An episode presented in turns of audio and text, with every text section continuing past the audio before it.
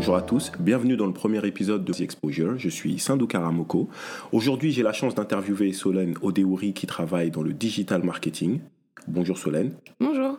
Alors Solène, euh, je t'explique rapidement le concept en fait du podcast, c'est réellement de donner un maximum de détails et d'informations sur ton métier à notre audience afin que ceux-ci euh, puissent voir en fait si c'est quelque chose qui par la suite pourrait les intéresser. Ok. Alors Solène, je vais te laisser te présenter, euh, nous parler de toi, un peu ton parcours scolaire, ta formation et peut-être voir ce qui t'a poussé à faire ce métier. Ok, très bien. Euh, donc, donc j'ai 30 ans, j'ai eu 30 ans il y a quelques, jours. Euh, donc, je suis effectivement, je travaille dans le digital marketing. Donc, avant d'en arriver là, j'ai un parcours euh, pas forcément très linéaire. Donc tout d'abord, donc j'ai fait primaire collège de manière tout à fait classique. il faut savoir qu'à partir du moment où je suis arrivée dans le collège, j'ai toujours été scolarisée en ZEP. Euh, donc voilà, ça c'est euh, parfois on peut se dire que c'est un petit peu, ça nous met des barrières dès le début, mais euh, il faut pas et il est possible de faire des choses très très intéressantes, même quand on a été toute la scolarité en, en ZEP. après mon collège, donc j'ai fait une seconde générale. C'était pas du tout pour moi, c'était très compliqué. J'étais une bonne élève au collège, mais la, marche entre le collège et la seconde générale était très très dure à gravir pour moi. Mhm. donc c'était une année qui s'est pas très bien passée. Je me suis réorientée euh, vers, le, vers un BEP vente en un an. À l'époque, ça existait. Euh, donc là, on se retrouvait entre, entre secondes euh, en échec. donc on était, c'était vraiment le BEP en un an. La fin de l'année, on passait le, BEP vente. Donc c'était très facile. Du coup, c'était c'était vraiment une année très sympa.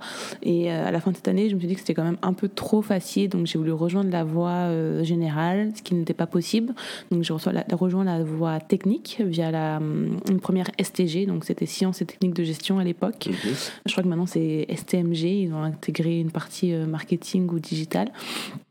Et euh, à la suite de ça, donc j'ai eu mon bac et euh, je savais pas trop quoi faire.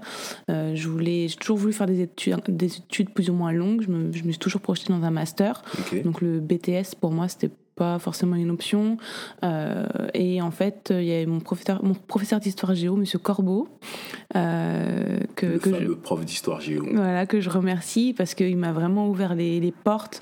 Euh, il m'a évité de m'a évité de, de m'auto-censurer en fait euh, en, en, voyant que le BTS ou, le, ou un DUT.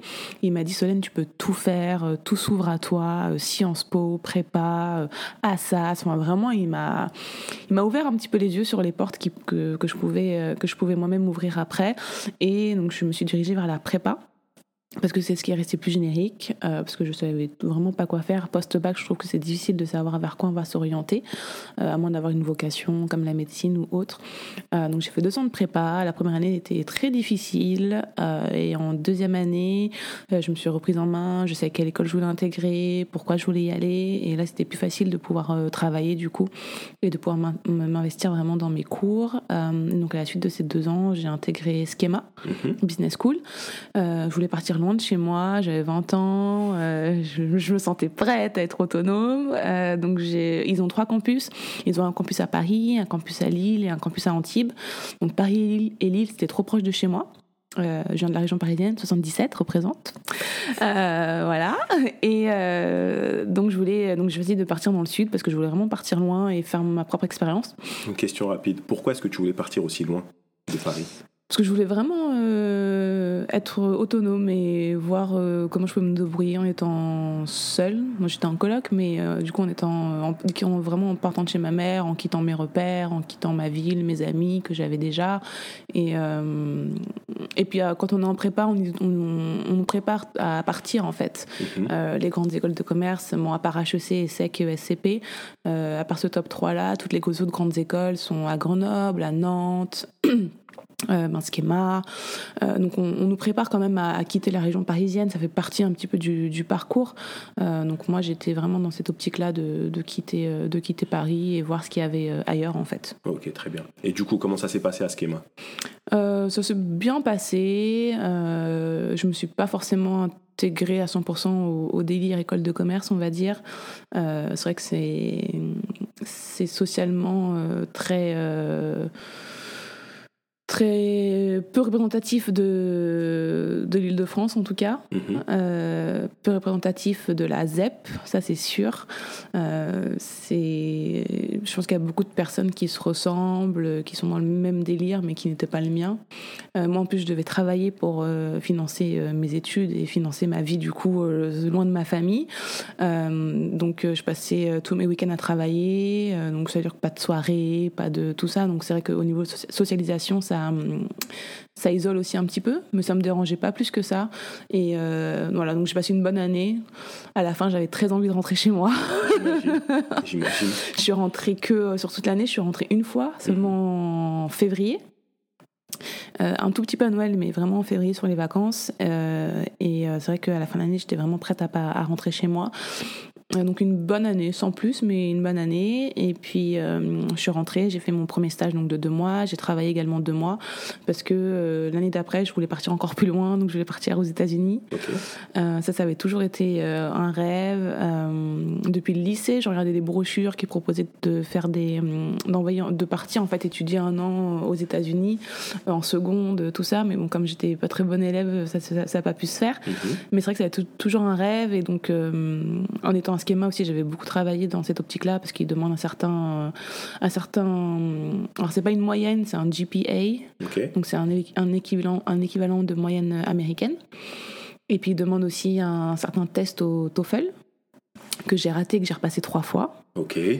Tu- comme tu mon, veux per- vraiment y aller, comme hein. mon permis, voilà. Quand on veut les quand on veut les choses, faut pas se laisser, faut, faut pas se laisser abattre et même quand il y a des échecs, faut, faut vraiment euh, remettre le fer sur le feu et le battre et euh, faut vraiment, enfin voilà, quand on veut vraiment quelque chose, je pense qu'on peut y arriver, même s'il y a des échecs, euh, ça fait partie de la vie, donc faut faut pas se laisser abattre.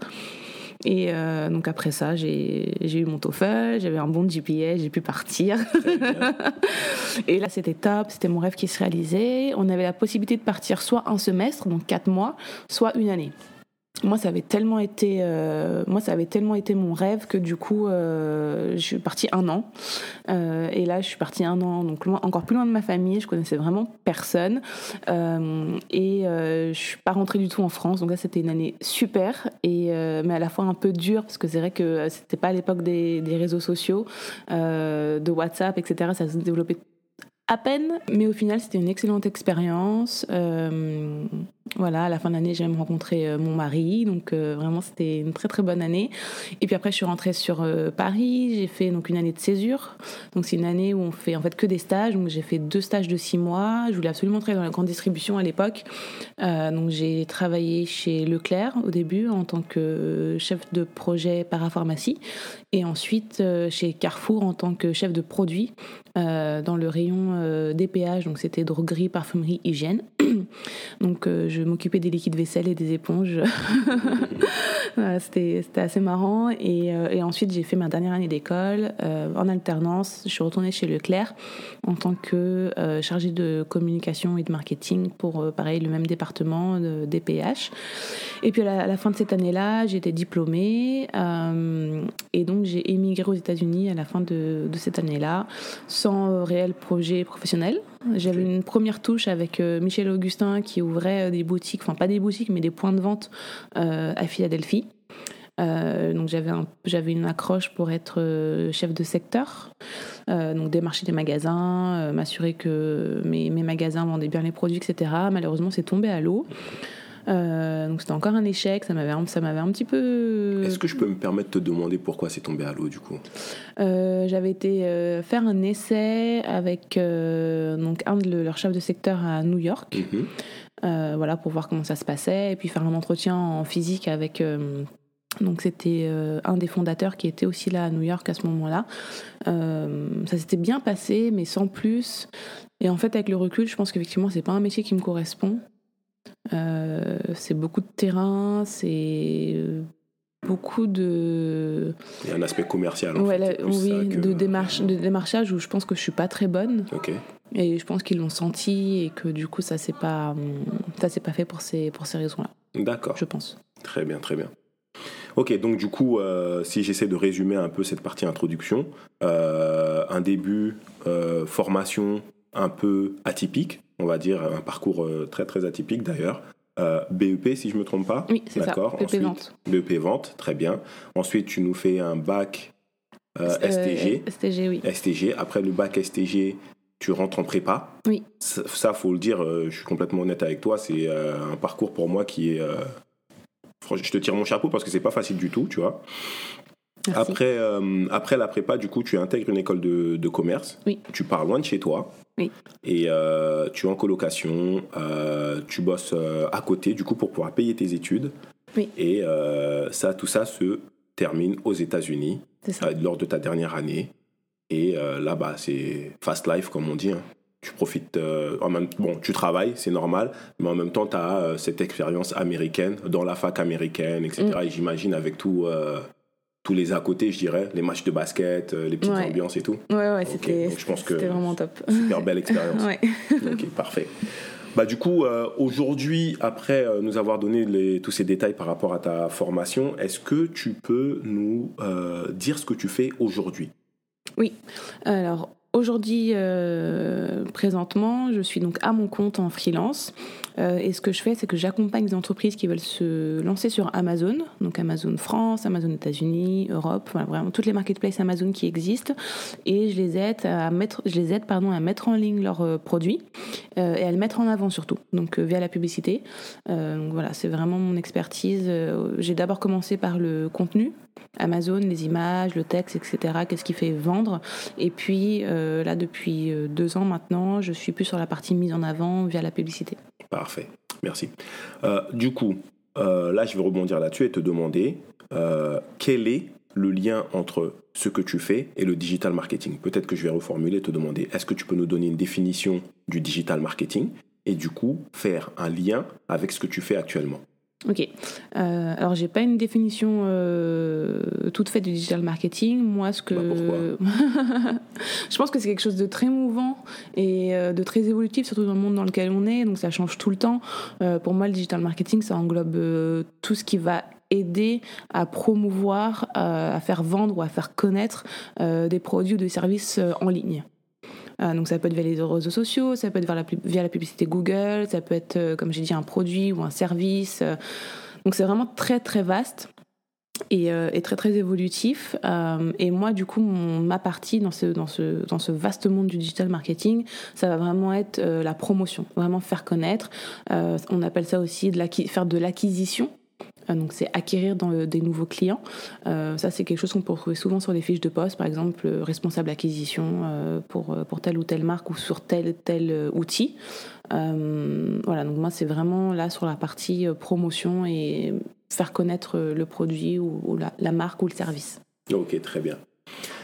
du coup, est-ce que tu peux nous décrire une journée typique pour toi? Quelles sont tes tâches? Et qu'est-ce que tu aimes faire, ce que tu n'aimes pas faire? Et euh, voilà comment tu t'organises. Ouais. Euh, donc moi une journée typique, euh, donc j'essaie de me lever assez tôt. j'ai pas mal de, clients, donc me lever tôt, ça me permet d'avoir des journées un peu plus longues et de pouvoir bien m'organiser, pouvoir faire les choses en prenant en prenant mon temps.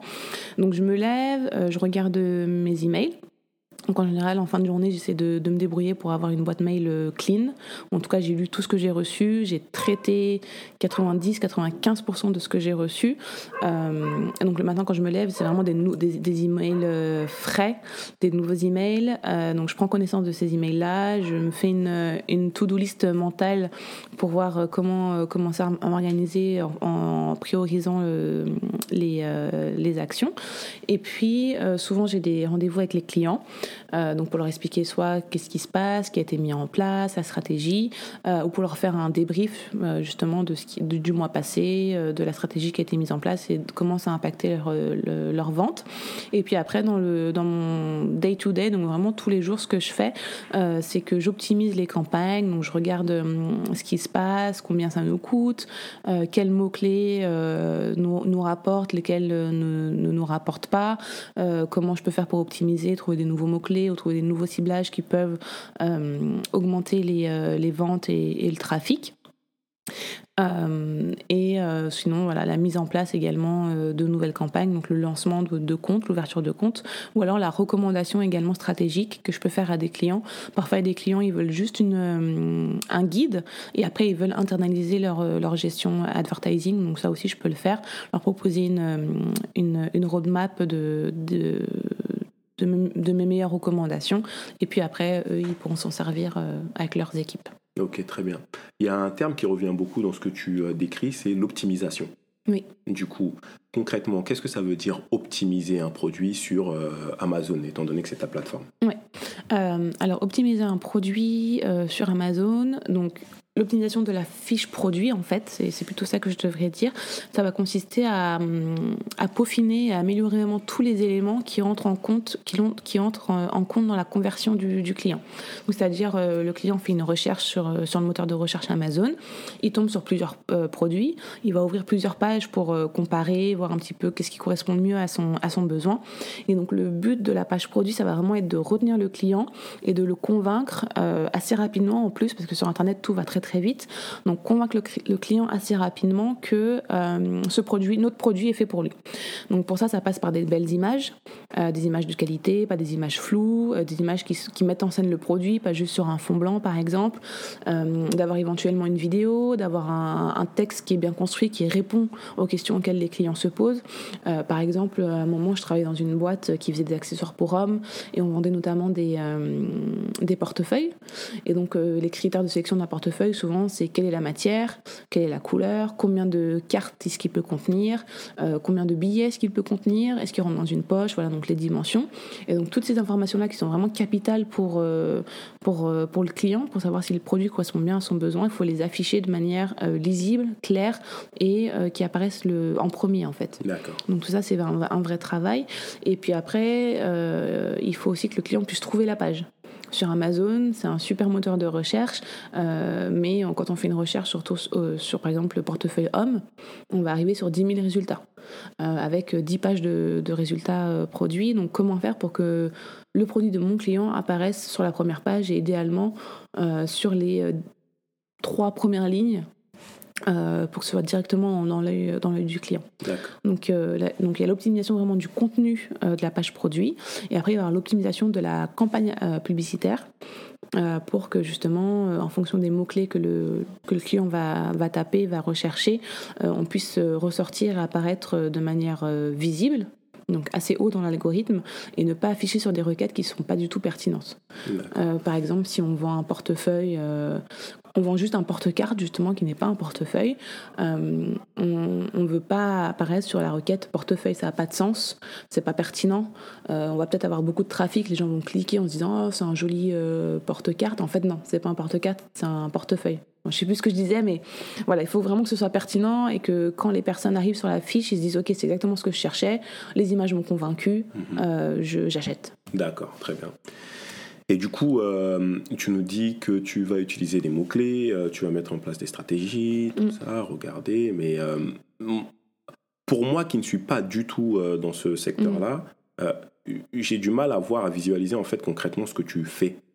Tu vois, peut-être qu'il y a un template produit. Quand je dis un template, c'est un modèle, un patron. Peut-être que ce serait plus clair. Un patron produit euh, que tu dois renseigner.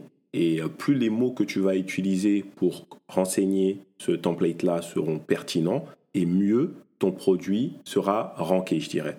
Mais je pense que toutes les personnes en fait qui font ton métier doivent faire la même chose. Comment est-ce que toi, tu fais pour t'assurer que euh, tes produits, les produits pour lesquels tu, euh, tu, tu, bosses, on va dire, arrivent en tête? Oui, c'est une très bonne question. Euh, et c'est vrai que c'est un peu flou quand on n'est pas dedans. Euh, c'est un peu difficile de, de, saisir exactement de quoi il s'agit. en fait, dans, le, dans, le, dans le, la plateforme Amazon, donc ça c'est quelque chose qui n'est pas accessible aux, aux clients lambda. C'est vraiment quelque chose qui est dans le qu'on appelle l'interface arrière pour pas utiliser trop le back-end. voilà pour pas utiliser trop d'anglicisme euh, la plateforme arrière donc est accessible uniquement aux, bah, aux vendeurs en fait, euh, Amazon nous propose donc de lancer des campagnes. Et quand on lance ces campagnes-là, on doit renseigner une liste de mots-clés pour lesquels on veut que nos, produits ressortent. Euh, cette liste de mots-clés, on la construit via des suggestions qu'Amazon euh, eux-mêmes nous donnent, ou alors par des, des listes que nous-mêmes on crée. Mhm. donc si on trouve que les suggestions Amazon ne sont pas suffisamment complètes, on, peut ajouter nous-mêmes des, des mots-clés. Sur ces mots-clés-là, on, va, on, va on va définir combien est-ce qu'on est prêt à payer pour ces mots-clés-là Est-ce qu'on c'est un mot-clé hyper important pour nous et du coup on n'est pas prêt à payer 50 centimes à chaque fois que quelqu'un euh, clique sur notre campagne? Ou est-ce que c'est pas très important mais quelque part on aimerait bien quand même avoir un peu de trafic euh, via ce mot-clé-là et du coup on, dit qu'on est prêt à payer seulement 10 euh, centimes. Donc il y a tout ça qui rentre en compte, la pertinence déjà, le choix des mots-clés, il faut qu'il soit très pertinent, et puis après combien est-ce qu'on paye pour chaque mot-clé? Donc ça aussi, c'est très important. Euh, donc c'est vrai qu'on va être plusieurs euh, annonceurs euh, à, vouloir apparaître sur le même mot-clé. Mhm.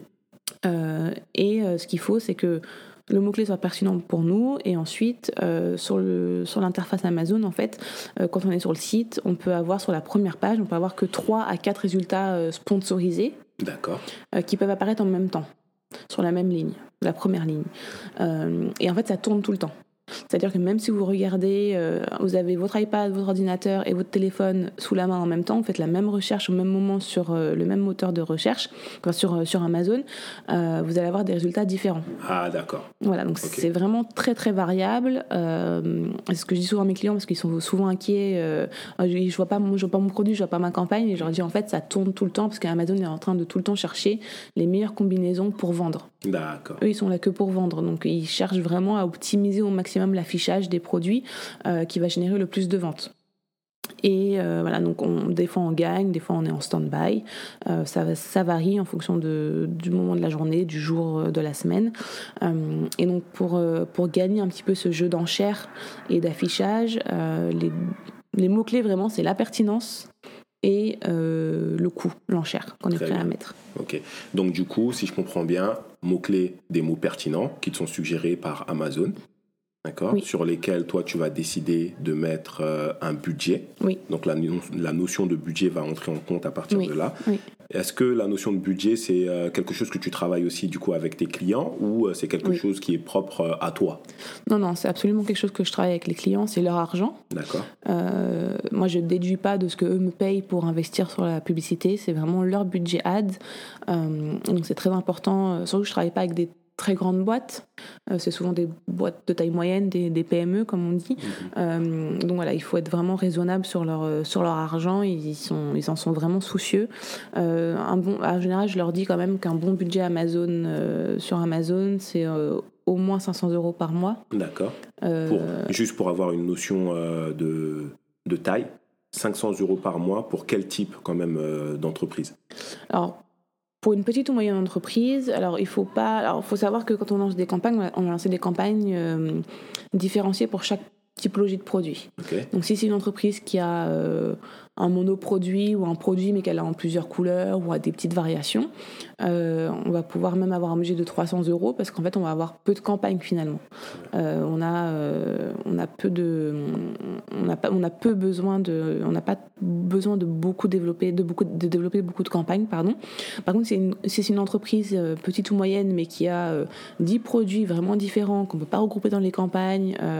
si c'est une entreprise textile par exemple qui font des chaussettes, du sous-vêtement, du pull du pantalon, euh, de l'homme et de la femme, de l'enfant.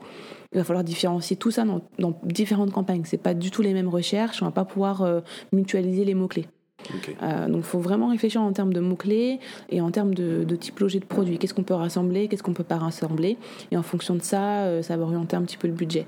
Parce qu'il ne faut pas oublier que 500 euros de budget, si on a quatre campagnes, on a un produit, on fait quatre campagnes, on divise sur, par 30 jours je sais pas, je, suis pas très bonne en maths, mais 500 divisé par 4 divisé par 30, en gros, euh, ça donne le budget moyen euh, de, par, par jour.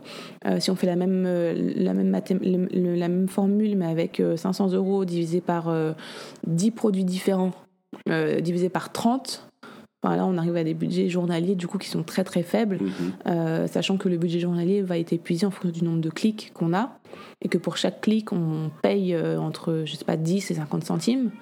Donc si on a 5 euros de, budget, de budget journalier et qu'on paye 10 centimes du clic, par exemple, bah, je sais pas, on va avoir 50 clics dans la journée et puis c'est tout. La publicité va arrêter d'afficher. Donc il faut vraiment garder ça en tête en fait. Ok, très bien.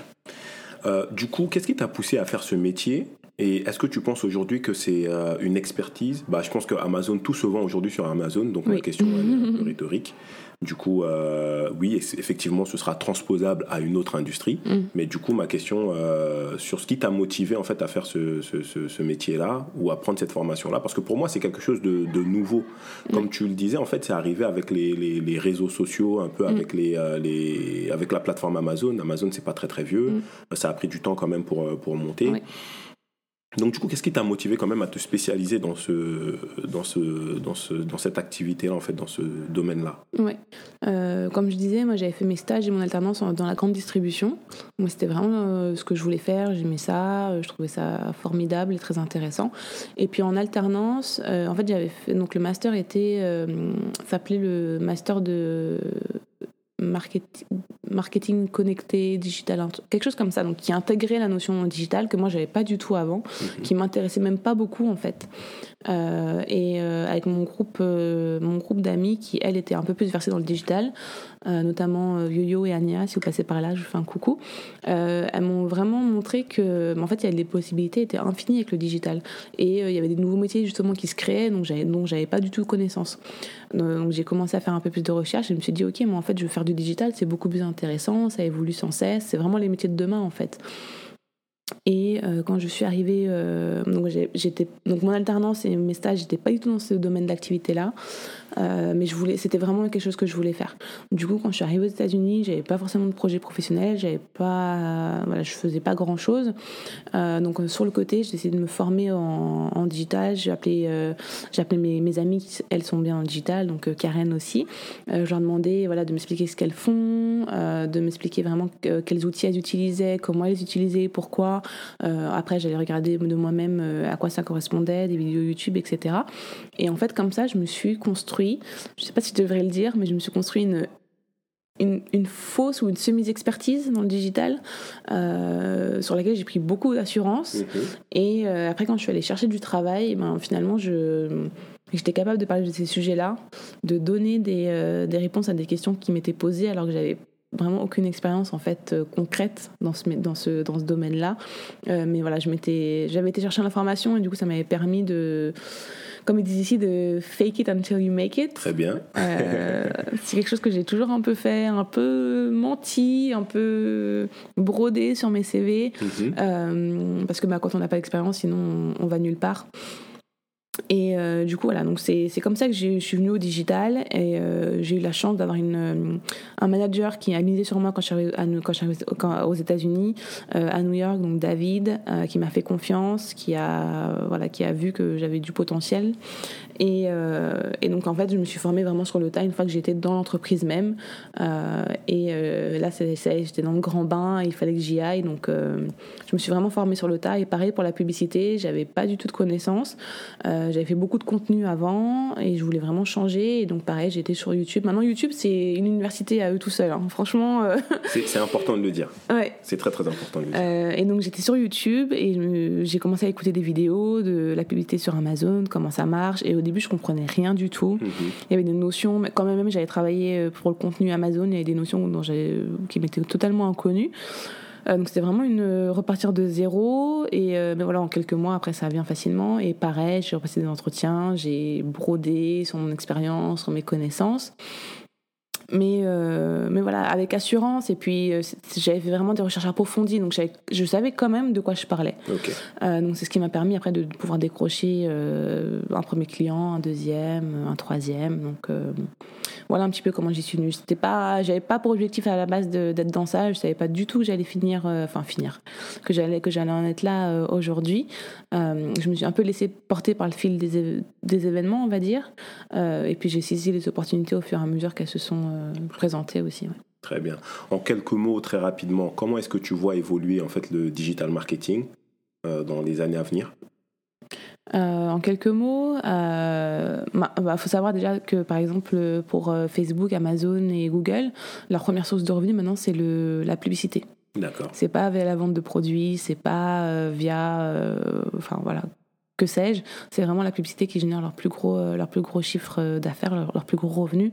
Donc ça, ça va continuer d'être exponentielle. On a euh, le métaverse de Facebook qui se lance. Euh, ça va encore être une, euh, une, grosse opportunité pour les annonceurs de placer des publicités dans cet univers-là.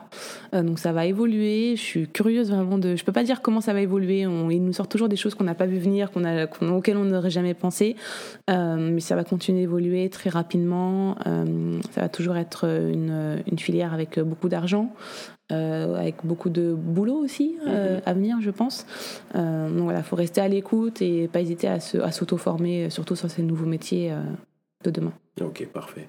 Du coup, moi, j'aurais une question qui, qui, est, qui sort un peu, on va dire, de ta spécialisation. Mhm. C'est vraiment au niveau de la réglementation autour de tout ça, parce que je sais que ça, ça avait beaucoup fait jacter Facebook, bon, maintenant Meta, et tout ce qui est protection des données privées. Ouais. Donc du coup, euh, est-ce que... Bon, je pense qu'il n'y a pas de réel lien en fait avec euh, le digital marketing parce que tu fais que vendre des produits. Mm. Mais est-ce que quand même, il n'y a pas cette donnée-là qui va rentrer en compte? Est-ce que tu n'as pas forcément besoin euh, en fait, de connaître les gens d'une certaine manière pour pouvoir placer le bon produit devant eux? Alors, en tant que en tant qu'annonceur, quelque part, oui et non, parce que en fait, on s'appuie sur cette donnée-là pour afficher les publicités, mais on pas, nous, on n'a pas besoin d'avoir accès forcément à cette donnée-là. Par exemple, Amazon sont très, est très opaque sur la, transmission des données de ses clients. On ne sait pas à qui on affiche, ils ne communiquent jamais d'adresse email, euh, on a des données vraiment macro, euh, hommes, femmes, tranches d'âge, voilà. Donc eux, ils récoltent la data. Et nous, après, ils nous la transmettent en, gros et, en, pas du tout détaillé pour qu'on puisse euh, construire nos campagnes et avoir une audience euh, quand même pertinente. Euh, donc je pense que la question est plutôt de leur côté à eux. Qu'est-ce qu'ils font de ces données-là? Comment ils les traitent et comment ils les partagent alors avec leur, leur partie tiers?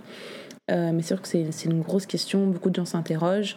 je, je Ouais, comme tu as dit, c'est pas du tout mon expertise, donc euh, je sais pas, je sais que c'est un gros sujet.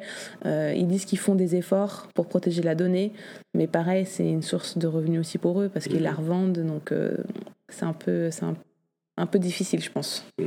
Donc du coup, je vais passer sur un autre volet qui se, qui, qui se lie au fait à l'aspect professionnel aussi. C'est vraiment du coup ta vie de famille. Comment est-ce que ton travail impacte ta vie de famille?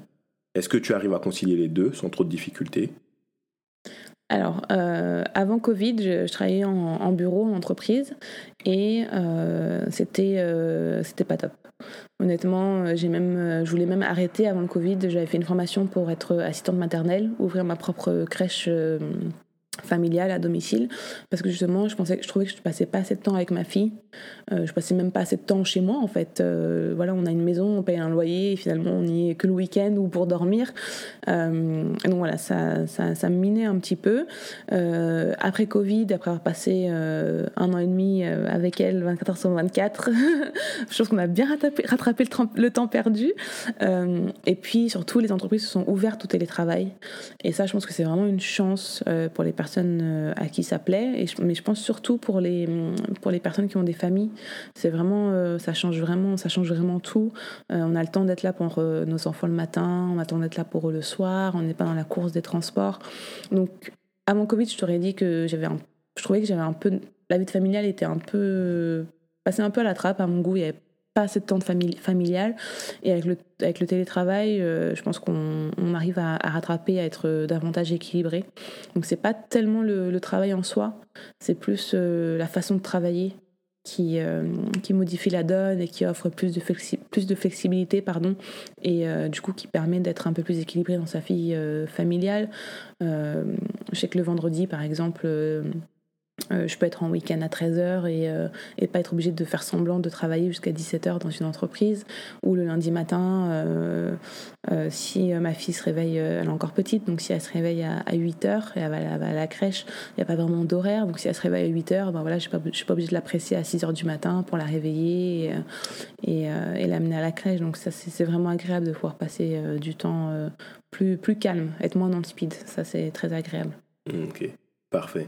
Du coup, là, je vais passer à la question euh, un peu sensible.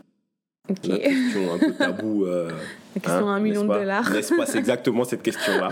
ok? La fameuse question du salaire. Ok. Ah oui, d'accord, ok. Donc du coup, j'aimerais savoir aujourd'hui, euh, moi, on va dire, j'ai pas du tout d'expérience. Je sors d'une école, d'accord? Euh, je me forme comme toi, tu l'as fait un peu sur YouTube, Mm. afin de, euh, de renforcer mes connaissances et d'être plus à l'aise lorsque je suis confronté en fait aux tâches que je dois réaliser quotidiennement. Euh, à combien est-ce que je peux prétendre en termes de salaire par an? Ouais. Alors, j'ai pas vraiment de repères pour la France, malheureusement. Mhm.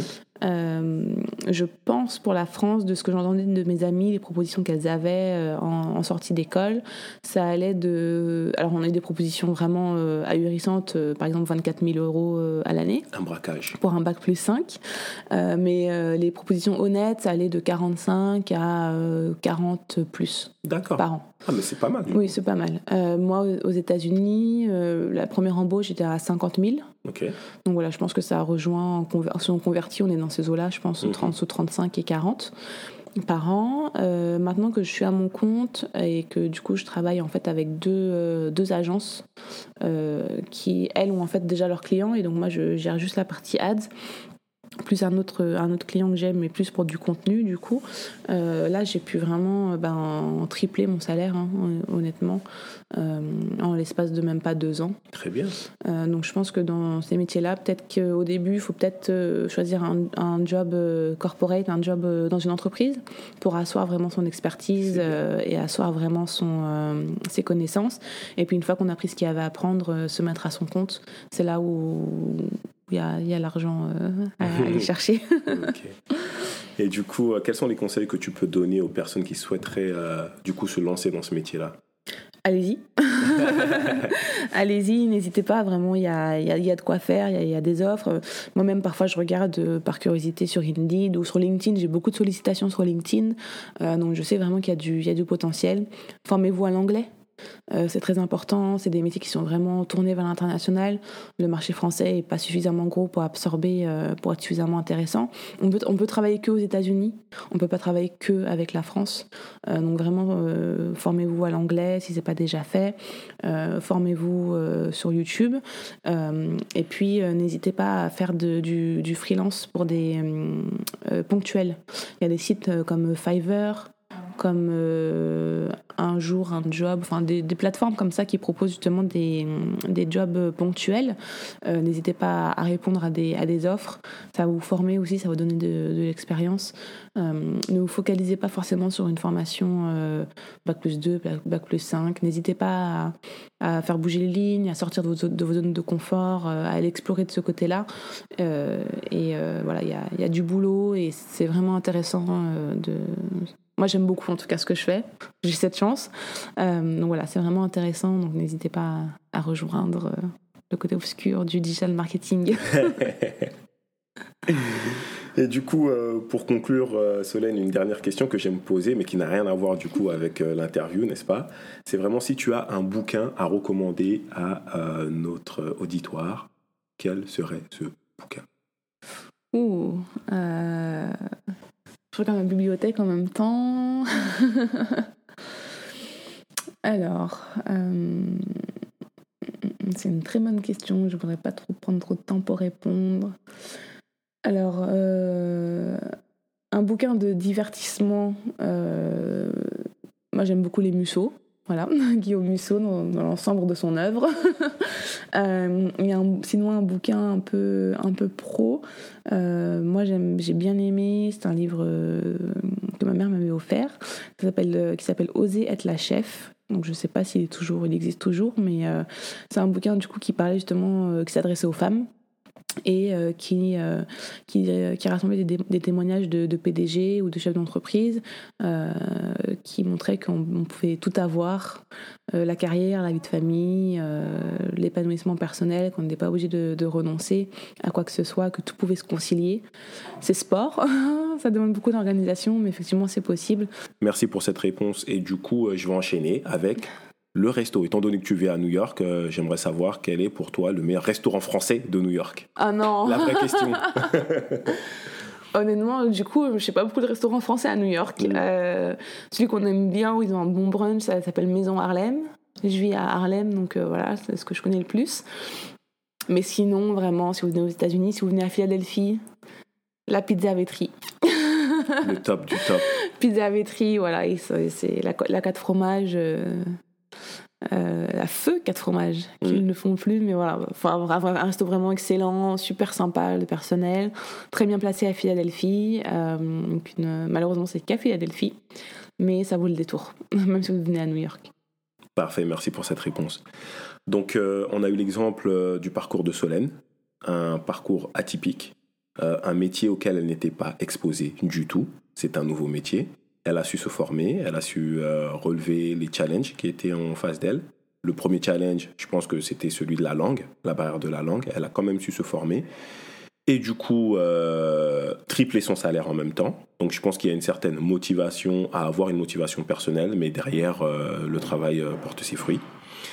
Et du coup, je vais conclure en te remerciant, Solène. Merci, Merci pour ton temps. Merci pour cette interview. Merci pour tous ces détails que tu nous as donnés. Et je vous dis à tous à très bientôt pour un deuxième épisode de The Exposure. Merci beaucoup. merci Sindou Au revoir. au revoir